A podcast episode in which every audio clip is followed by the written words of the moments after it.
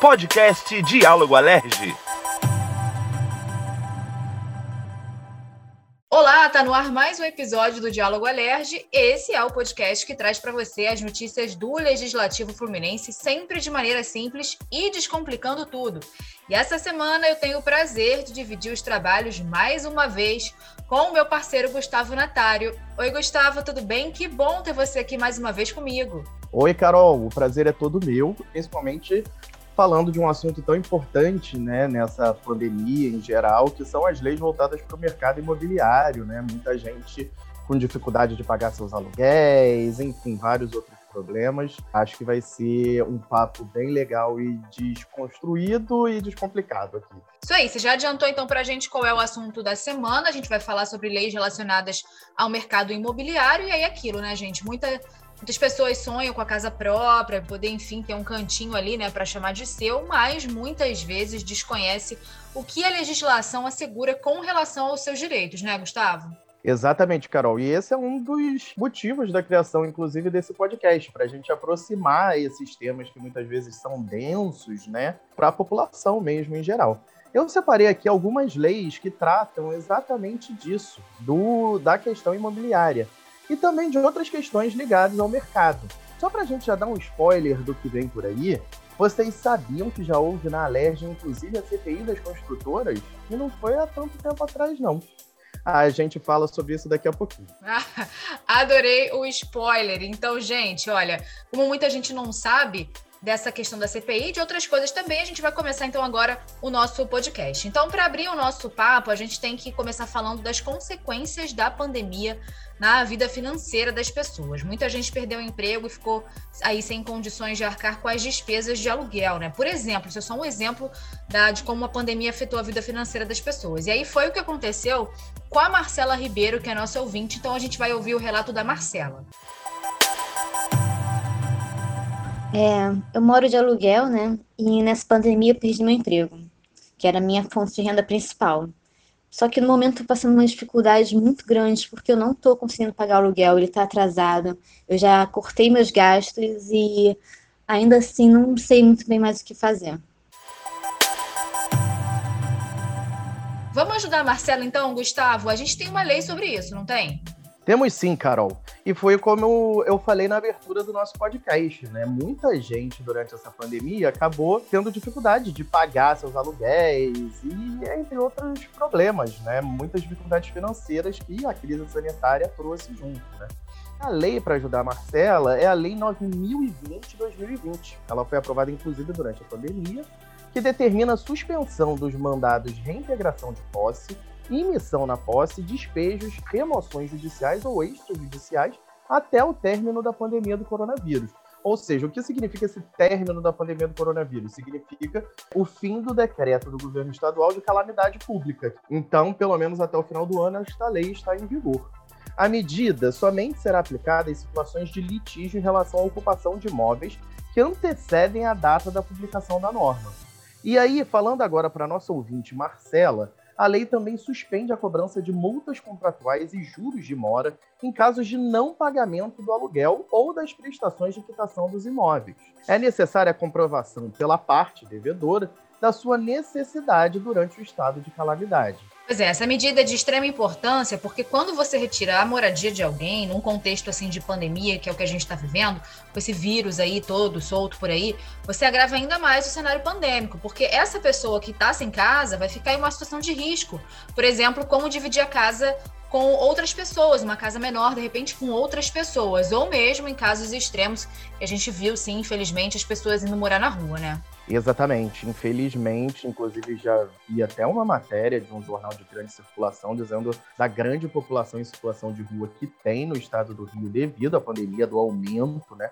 E assim, não precisa nem de matéria para isso, basta a gente sair na rua, obviamente com todas as proteções se for sair na rua, para ver o cenário que está mesmo desolador, né, da crise econômica que a crise sanitária acarretou. Então, é uma situação que afeta todo mundo e o momento da gente ter mais empatia com o próximo mesmo, né, Carol? Exatamente. A gente que trabalha no centro tem visto muito isso, né?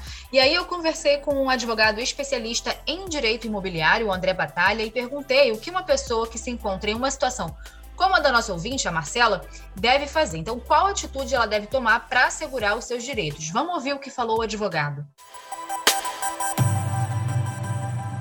O inquilino que está com o aluguel atrasado por conta aí das dificuldades financeiras nesse período de pandemia, muita gente perdeu o emprego, está sem condição de pagar o aluguel. O que, que ele pode fazer, então, para valer os seus direitos de acordo com essa lei que a gente citou? Com a Lei 9.020 entrando em vigor, a rigor, as pessoas, os locatários que estão inadimplentes por situação econômica grave, né, estão com dificuldade de, de cumprir suas obrigações, não podem ser despejados enquanto durar a pandemia.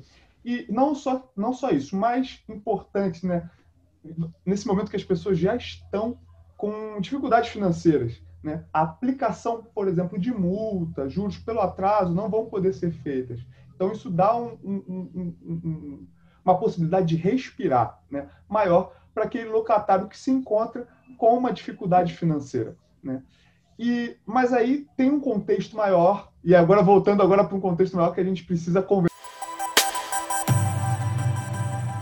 outra medida que você separou para a gente também, Gustavo, é que obriga as construtoras e incorporadoras que tenham empreendimentos imobiliários aqui no estado a contar com domicílio ou filial no território do Rio de Janeiro. Isso é muito importante, queria que você falasse mais disso. Isso mesmo, Carol. Essa é uma lei que respeita muito o Código de Defesa do Consumidor. E, claro, é um agente facilitador no atendimento da relação consumerista.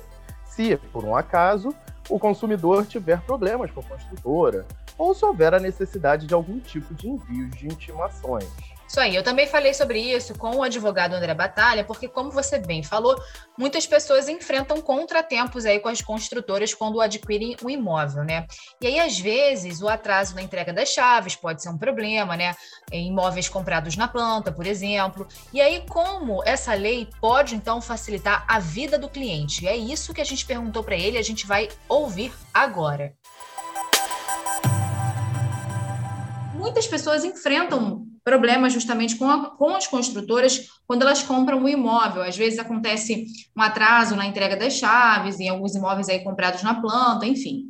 E aí, como que essa lei pode, então, facilitar a vida do cliente? Então, Carol, essa lei ela tem uma repercussão pragmática muito importante. Né? Primeiro, né, o consumidor, quando busca resolver algum problema, pode ter a primeira tentativa de solução extrajudicial. Obviamente, se a construtora, a incorporadora, tiver uma sede ou um domicílio aqui no Rio, o consumidor pode ir lá presencialmente buscar uma composição extrajudicial. Composição extrajudicial para o direito é uma forma pomposa de falar, chegar a um acordo, né? chegar, um, chegar um, um, uma solução amigável né? com a incorporadora, resolvendo o problema da pessoa do âmbito fático, né? Ah, conseguir uma, uma, determinada indenização pelo atraso no, na entrega das chaves, é, a realização de uma obra, um reparo no imóvel que não ficou bacana, que não ficou, não foi entregue nas formas que tinham sido acordadas inicialmente. Enfim, é, as possibilidades são várias. Mas é aquilo, né? Como não em tudo são flores, às vezes nem tudo você vai conseguir resolver na base do acordo, e é possível que a gente tenha que recorrer é, para o confronto direto, que para fins jurídicos a gente basicamente está falando de ir para o judiciário. O que, que tem a ver, que cargas d'água tem a ver o sujeito ter uma sede, uma filial, né, um domicílio no Rio com acelerar o processo? Tudo. Por quê? A primeira coisa que você vai ter, e aí partindo do pressuposto que o consumidor está ajuizando essa ação, o, juiz, o, consumidor é o autor dessa ação, demandando alguma coisa, alguma infração que o imóvel apresenta, algum problema que teve nessa negociação, a primeira coisa que você vai ter que fazer contra a parte é citar a outra parte. E se essa citação, a depender da vara, a depender da questão, pode gerar, às vezes, levar dias, semanas para ocorrer, quando a gente está falando no âmbito dentro do próprio estado aqui do Rio de Janeiro, se a gente estiver falando de fora do Estado, é, essa situação pode levar ainda meses. Né? Isso já pode demorar se for dentro do próprio Estado, se for uma questão mais complexa, uma vara que esteja mais, é, mais abarrotada de processos, né? mais sobrecarregada. Quando a gente fala de outro Estado, a coisa ainda piora, porque você tem os problemas do judiciário é, é, é, é estadual, né, que tem as suas, suas limitações, mas que faz o possível para ser rápido, mas você passa a depender também da cooperação com, com os outros estados a coisa andar. Então, uma situação que às vezes levaria dias, semanas, passa a levar meses. E a depender do caso, aí é mais raro, mas você também encontra até ano, né? Leva um ano, um ano e pouco para ter uma citação. Ou seja, você tem um problema para começar a resolver o problema, e ainda bem no iníciozinho, você levar vários meses, você tem aí uma demora muito grande na finalização do processo e, consequentemente, uma demora na concretização do seu direito, né? como consumidor, né? como adquirente de, uma, de, um, de um imóvel. Então, é muito importante isso quando a gente vê essa lei. Pode ser uma mudança simples e que às vezes o consumidor não, não vê a utilidade direta, porque não é algo que você pensa diretamente nisso, mas de fins práticos tem uma repercussão muito grande e permite que o processo possa ser um pouco mais rápido. Ainda nesse sentido de facilitar a vida do comprador, nós temos aqui no estado uma norma que obriga os cartórios com sede aqui no Rio de Janeiro de incluírem nas escrituras públicas o nome e a inscrição no Conselho Regional de Corretores de Imóveis da pessoa física ou jurídica que foi a responsável pela intermediação da compra do empreendimento imobiliário. Falei um pouco difícil, mas você vai explicar para a gente, Gustavo. É isso mesmo, gente. Vamos com calma. Algumas leis são mais complexas mesmo, mas a gente está aqui para realmente desconstruir essas leis de modo que todo mundo tenha acesso e entenda tudo direitinho. E essas últimas duas leis, só para contextualizar um pouco mais, não foram feitas no período da pandemia, mas valem também, todas as normas anteriores estão valendo, inclusive para esse período atípico, né? É, o objetivo dessa lei específica que você está falando, Carol, é reconhecer a importância profissional dos corretores de imóvel e também permitir que seja feita de maneira imediata a identificação do profissional responsável pela intermediação dos negócios imobiliários. É uma segurança para ambos os lados, né? Sem dúvida. E aí, olha, seguindo aqui, você trouxe para a gente também uma lei que permite que familiares de agentes de segurança mortos em trabalho possam usar imóveis do governo do estado que não estejam sendo usados. Isso se a família não possuir um imóvel próprio. Isso aí a gente já está falando para um outro público, mas ainda assim importante a gente lembrar dessa lei. Talvez muita gente não saiba dela, né? Isso mesmo, Carol. Isso para provar e para todos que a LERJ atua em todas as frentes possíveis e imagináveis. Né? A gente falou de pandemia, de relação de defesa do consumidor, agora a gente está falando de algo específico para os profissionais da segurança pública. E é a Lei 9342-2021, se alguém quiser buscar algum servidor da segurança. Ela altera uma lei mais antiga, que é a 9227-2021 e prevê a criação pelo governo de mecanismos para empréstimos para uso de bens imóveis que não estejam sendo utilizados, como você já mencionou. Certo. E aí, quais são os critérios, então, para que isso possa acontecer? Gustavo, explica aí para gente. Então, seguinte, o comodato, né, que é essa seção do imóvel, será exclusivamente para os beneficiários quando o agente de segurança morrer ou tiver incapacidade laboral permanente ou temporária. Se for temporária, o benefício também é temporário, né? Só pelo tempo em que durar. Em caso de morte, serão reconhecidos como beneficiários as pessoas do núcleo social formado por relações afetivas de convívio do agente que faleceu. Essas pessoas precisam apenas mostrar a comprovação de coabitação ou dependência econômica. Agora, importante ressaltar, Carol, que a autorização do uso de imóveis em comodato pode ser revogada a qualquer momento pela administração pública. Até porque, né, a gente pode entrar em períodos atípicos que a administração precisa usar esses imóveis.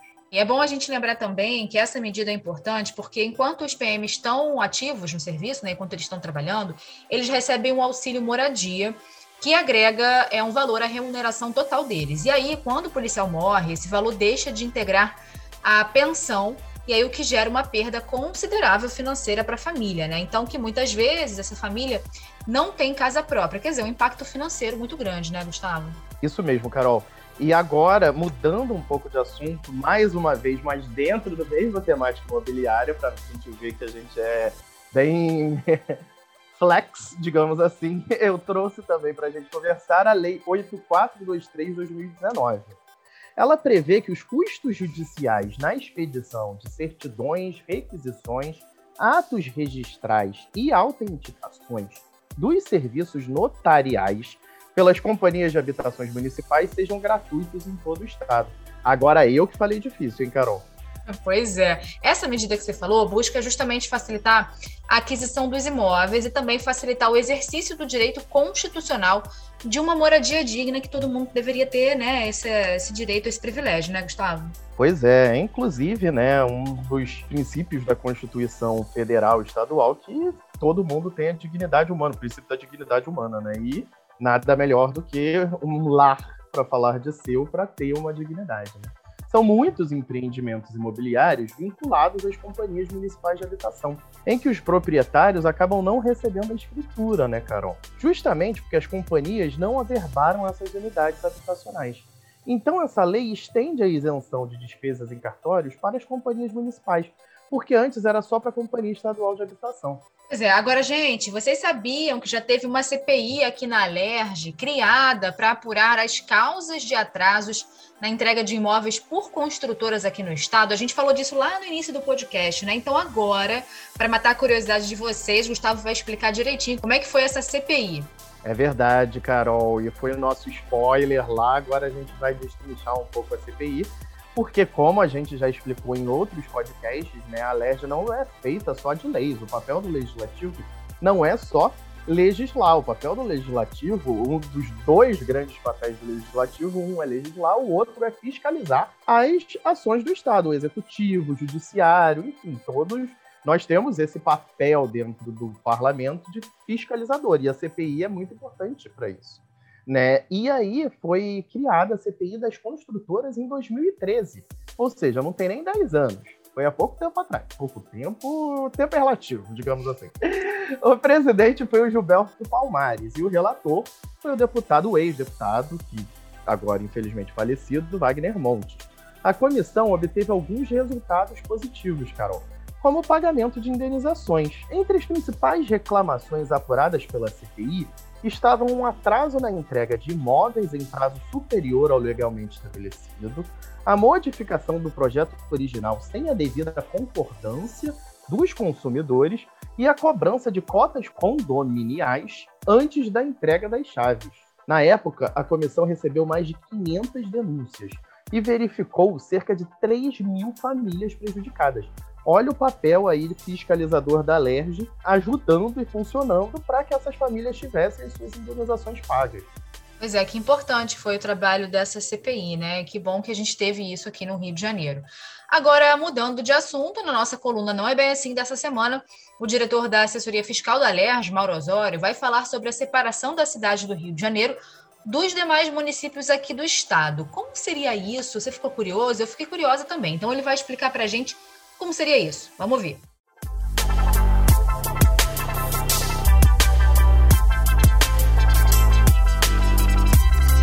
Não é bem assim. Hoje vamos discutir um assunto que vai e volta, é, aparece no debate carioca, que é o seguinte: a cidade do Rio de Janeiro, ela deve integrar o estado do Rio de Janeiro, ela deve estar junta com os demais 91 municípios fluminenses ou ela deve se separar dos demais 91 municípios fluminenses. Como é que é essa história? É, a cidade de Janeiro, durante um bom período no Império, ela foi a capital do país, né, a capital do, do Império, quando foi programada a República em 1889, a cidade do Rio de Janeiro passou a ser a capital da República. Em 1891 ocorreu a primeira Constituição republicana e se previu que ia se tirar a capital aqui da cidade do Rio de Janeiro e se fazer ela no Planalto Central, no interior do país, em Goiás, numa região chamada Brasília. Por que isso? Porque a ideia era que o desenvolvimento brasileiro estava muito no litoral e que a gente tinha que interiorizar é, o desenvolvimento. Bom, essa proposta ela estava na Constituição de 1891, como eu já falei, a primeira Constituição republicana.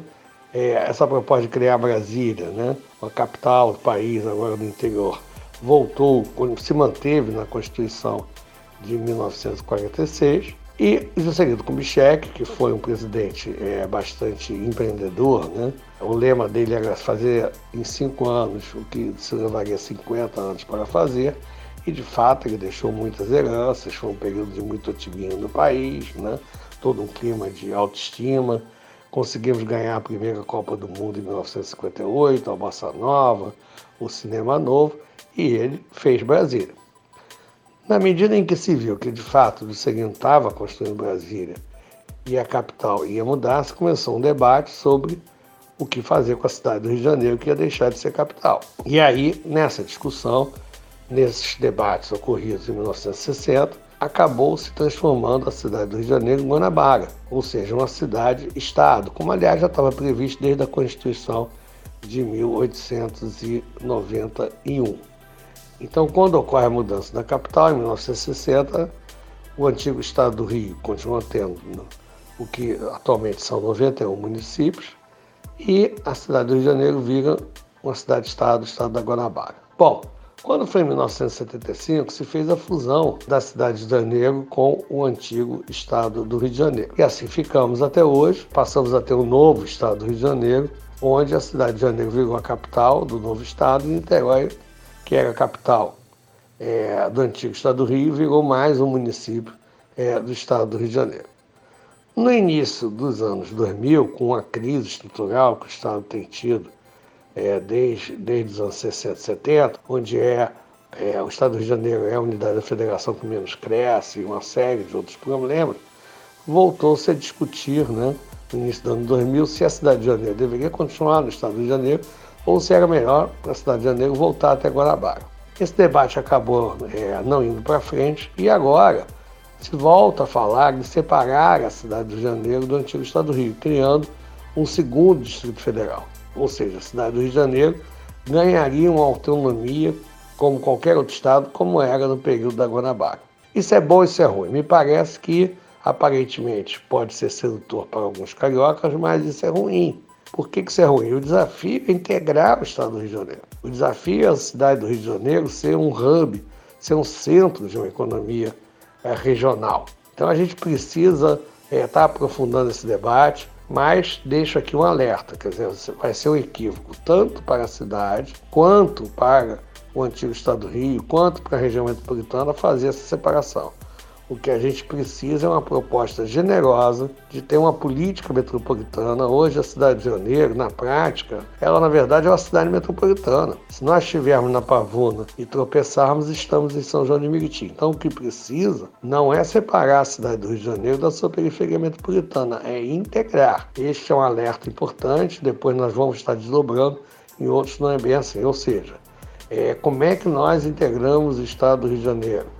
Como é que nós fazemos a cidade do Rio de Janeiro ser um centro de serviços, um nó de serviços, um, um articulador de desenvolvimento do Estado do Rio de Janeiro, de forma generosa com os demais municípios fluminenses e com os municípios da região metropolitana. Ou seja, integrar, unir, planejar, dar mais transparência para a gente sair desse longo ciclo vicioso e entrar no ciclo virtuoso.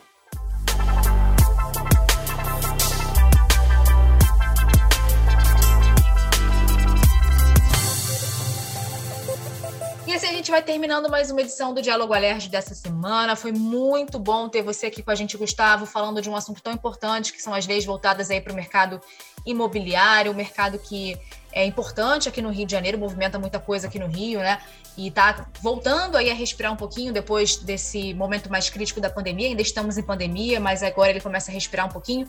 Que bom que você está aqui comigo, esclarecendo tudo. Foi um prazer te receber aqui. Espero você aqui mais vezes, hein? Com certeza. Estarei aqui muito mais vezes com os nossos ouvintes. O prazer foi todo meu. Eu agradeço a você, Carol, ao Fabiano também, que faz a edição. Só para terminar né, esse podcast, como a gente começou falando de pandemia, eu acho importante a gente levar uma mensagem aos nossos ouvintes que mesmo que a gente, a Carol falou, né, que o mercado está reaquecendo e tudo mais, a gente não acabou a pandemia, a variante Delta está aí.